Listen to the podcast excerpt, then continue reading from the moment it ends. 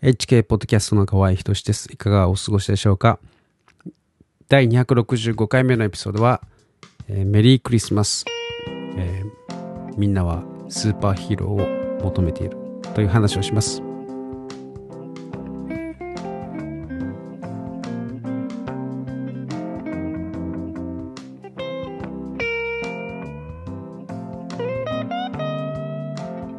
えー、寒くなりました。皆さんお元気でしょうか、えー、とっても寒いんですけれども、えー、まあ、僕はですね、毎朝、冷水シャワーを浴びています。まあ、聞くだけでも寒くなりますね。えっと、まあ、僕はあの、もう2年半続けています。で、このですね、冷水シャワー、えー、気違いみたいなんですけれども、えー、まあ、僕の友達もですね、影響を受けて、今1年半前からですね、えー、継続していて、えー、まあ、彼とですね、よく話するんですけれども、あの、毎週日曜日のですね、朝5時半に、えー、会って、まあ、祈ったりとかですね、話したりしてるんですけれど、まあ、何あ何が冷水シャワーでいいのかって言うとですね、こう、感謝を忘れないというですね、そういう意見で一致しました。あの、蛇口をひねれば水が出るっていうですね、まあ、そんな贅沢。それはもうほんの100年前までですね、なかったわけです。で、ましてや、好きな時に温かいお湯を浴びることができるなんていうのはですね、もう本当にすごい贅沢なわけですよね。もう言ってみれば王様のような暮らしなわけですよ。えー、しかし、えー、我々はですね、日々の暮らしの中に、えー、なんというかですね、こう、いろいろな不平不満をまき散らしながらですね、えー、暮らしているわけですね。本当にちょっとしたあ細かいことが不便でイライラするとかですね、そういうことがよくあるわけですね。で、何かこう、こう心が曇るというか、こう、何か満たされないというか、まあ、つまらないというかですね、まあ、そういう、そう感じるときは、えー、何かの営みをですね、ダウングレードするといいんじゃないかなと、まあ、僕は考えてるんですね。まあ、その友達はですね、バイカーで、えー、まあ、特に冬になるとですね、こう車のありがたありがたさが身に染みると語ってました。まあ、しかしですね、えー、バイクにはバイクの良さがあると言ってですね、こう風と一体化する感じというのはですね、やはり車では、えー、味わえないというですね、まあ、不便だけれど良いところがあると、えー、変えられない部分があるということなんですね。まあ、僕は僕でですね、自転車あ、自転車通勤なんですけれど、えー、まあそれですね、まあ、似たようなことを覚えますね。まあ、すごく寒いですし、で、もう向かい風がすごいんですよ。あの山がないんで、本当に平地でして、えー、その向かい風とですね、戦いながらこう帰る、あの、ペダルを漕ぐのはですね、非常に疲れるわけですよ。でしかし、まあ、五感をですね、フルに使って、え、四季の移り変わりを楽しめるんですね。まあ、おまけに肉体も鍛えられます。まあ、精神も鍛えられます。えー、車だとそういうわけにはいかないですからね。えー、まあ、体が、あ体と心が甘やかされる一方ですね。で、まあ、便利なものを置いてですね、こう少し不便と思うことをしてみると、そうするとですね、えー、まあ、それは体や心に良かったりするわけです。で、まあ、便利になれすぎてですね、えー、心と体の感度感度が鈍くなってるんじゃないかなと。まあ、僕はそうやって疑疑うようになって、えー、いろんなことをですね、え、ちょっとこう、あえて、えー、めんどくさいとかですね、不便なことを、まあ、ダウングレードしてみてですね、そのありがたみを知るみたいなことをやってます。だから何かですね、こう心が曇るとかですね、満たされない、つまらない、えー、と感じる人はですね、これ何かダウングレード してみるといいんじゃないかなと、まあ、お勧めしたいです。はい。で、まあ今日の話なんですけれども、あああなたにはあスーパーヒーローがついてる。みんな、えー、誰もがスーパーヒーローが大好きだ。えー、そうやって言ったっけな。えー、という話なんですけれども、えーまあ、みんなスーパーヒーローが大好きなんですね。えー、命がけで戦ってる、えー、戦ってくれる人が、えー、大好きですね。子供、子供の、そうですね、あの、ウルトラマンとか、えー、仮面ライダーとかですね。まあ、何でもそうですよね。あの、スーパーヒーローが大好きなわけです。で、数日前、マトリックスっていうですね、映画を Amazon プライムで見たんですけれど、これもまたあスーパーヒーローの話ですね。まあ、救世主と 呼ばれてますけれど、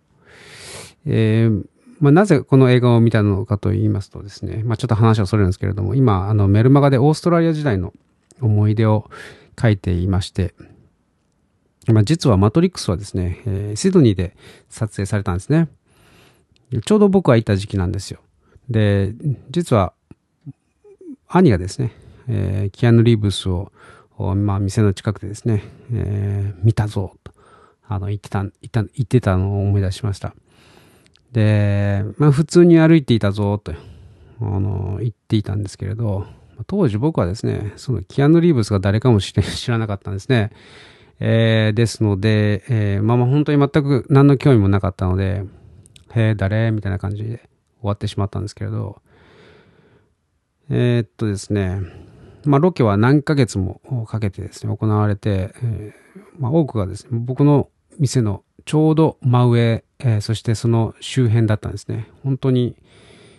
え、まあこの映画を、まあ見るとですね、本当に懐かしいところだらけなわけです。まあ、メルマガを書くにあたりですね、あちょっとこう、見ておこうかなと。あの、まあ、えー、ちょっと、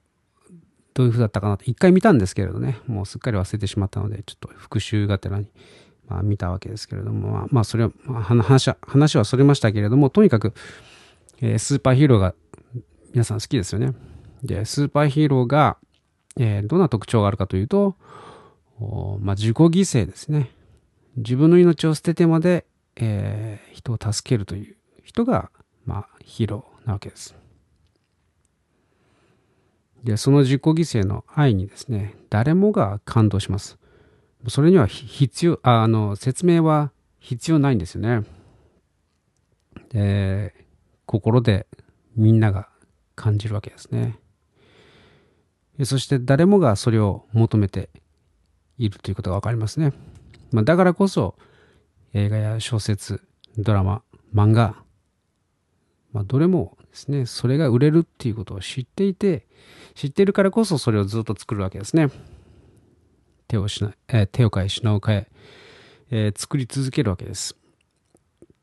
でも基本的には同じストーリーですね。でそして同じと分かっていてもみんなが好きになってしまうわけです。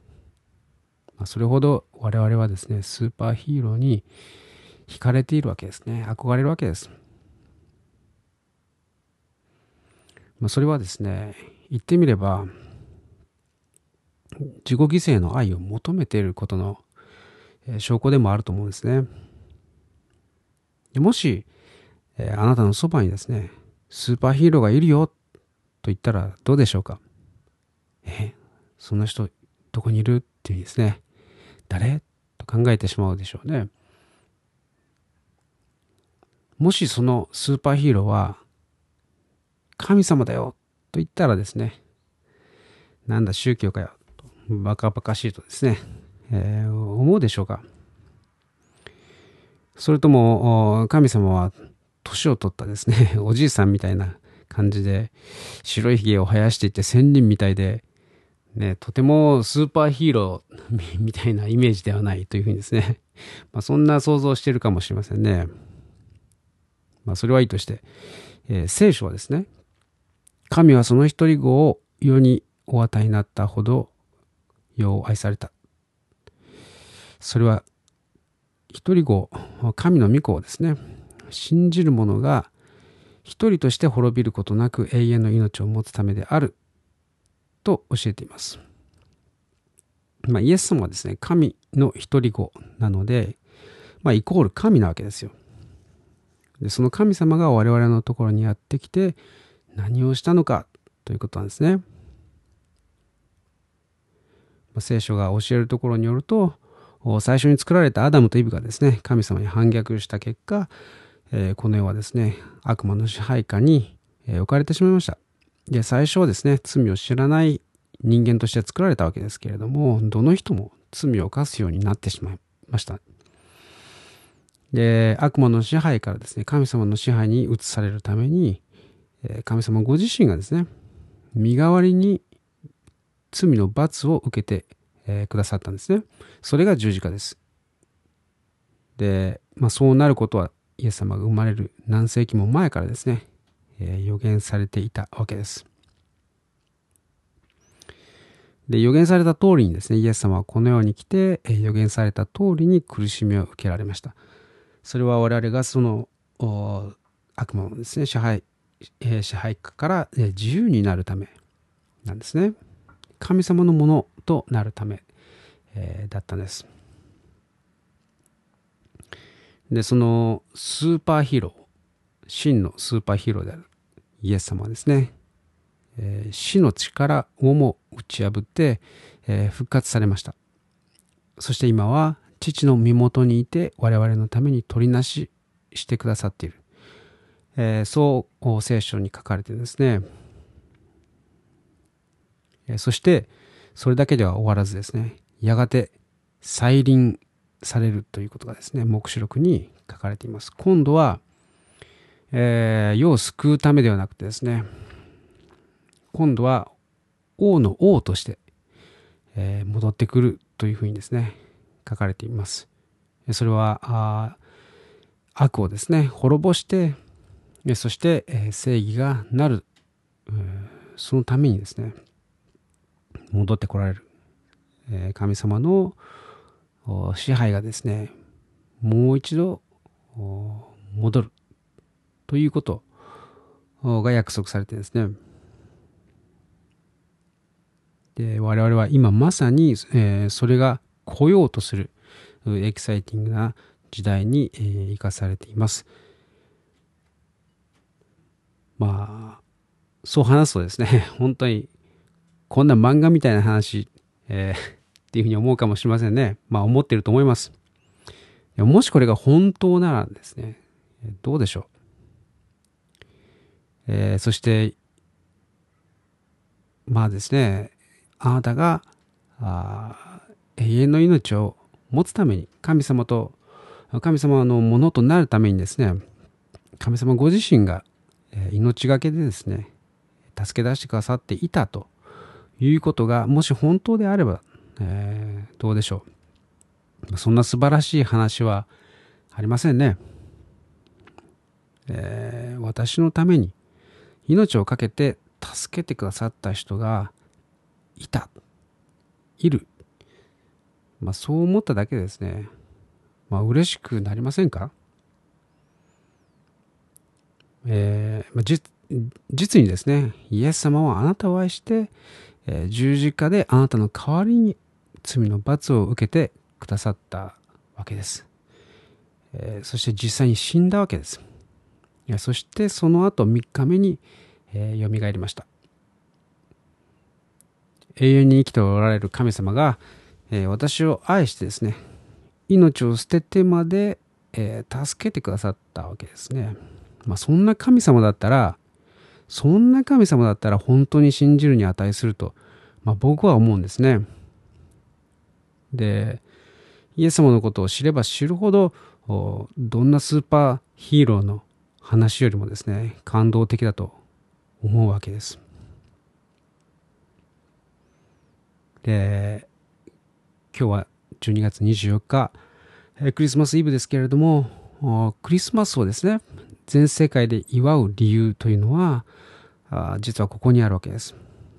ま世界中の誰もがですね、スーパーヒーローのストーリー大好きなんですね。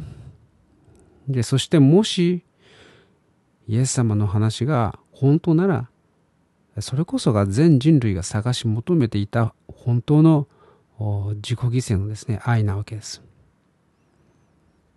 だからクリスマスを喜ぶわけです。もしこれが本当ならこんなに素晴らしい話はないということなんですね。えー、そして神様がそんなにも私たちを、いや、私個人をですね、あなたを愛しているだなんてですね、まあ、信じられないけれど、まあ、信じたい。信じることができればどんなに幸せだろうかと。まあ、そう思うわけです。まあ、安っぽい言い方になるかもしれませんけれども、まあ、結局ですね、えー、物事は単純にできていると、まあ、僕は思います。まあ、つまり、愛に勝るものはないと考えています。そして本当にもし神様がいるんだったら、その愛をですね、示しているはずではないかと、まあ考えるわけですね。そう思いませんか？で、十字架の上で神様の愛が示されたわけです。そこに愛があると聖書は教えています。そしてそれを受け取るか受け取らないかはあなたの選択であると神様は言ってるんですね。どうでしょうか？今日今心を開いてですねその愛を受け取りませんか？イエス様は真摯な方です。無理やりですね、えー、押し付けないんですね。あなたが心のドアを開けるまで外でじっと待っています。そうです。えー、あなたのことを待っています。イエス様はあなたを愛して十字架にかかりました。その愛を受け取ってですね、感謝しようじゃないですか。そうすれば、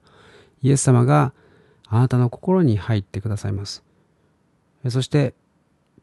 これから永遠にですね、イエス様と共に生きるものと変えられるんですね。イエス様は命の根源である神様です。その方を心に入れ受け入れるとき、あなたの心の中にですね、永遠の命の根源である方が入ってくるわけですね。まあ、つまり永遠の命があなたの中に住まわれるということなんです。最後に、えーえ、お祈りしたいと思いますけれども、よかったらあ一緒にお祈りしませんか、えーまあ、いつものようにですね、僕は短く区切って祈りますので、後について、えー、祈ってください。神様、私を愛してくださり、感謝します。イエス様の十字架を信じます。罪を悔い改めます。イエス様を心にお迎えします。イエス様の名前によって祈ります。アーメン。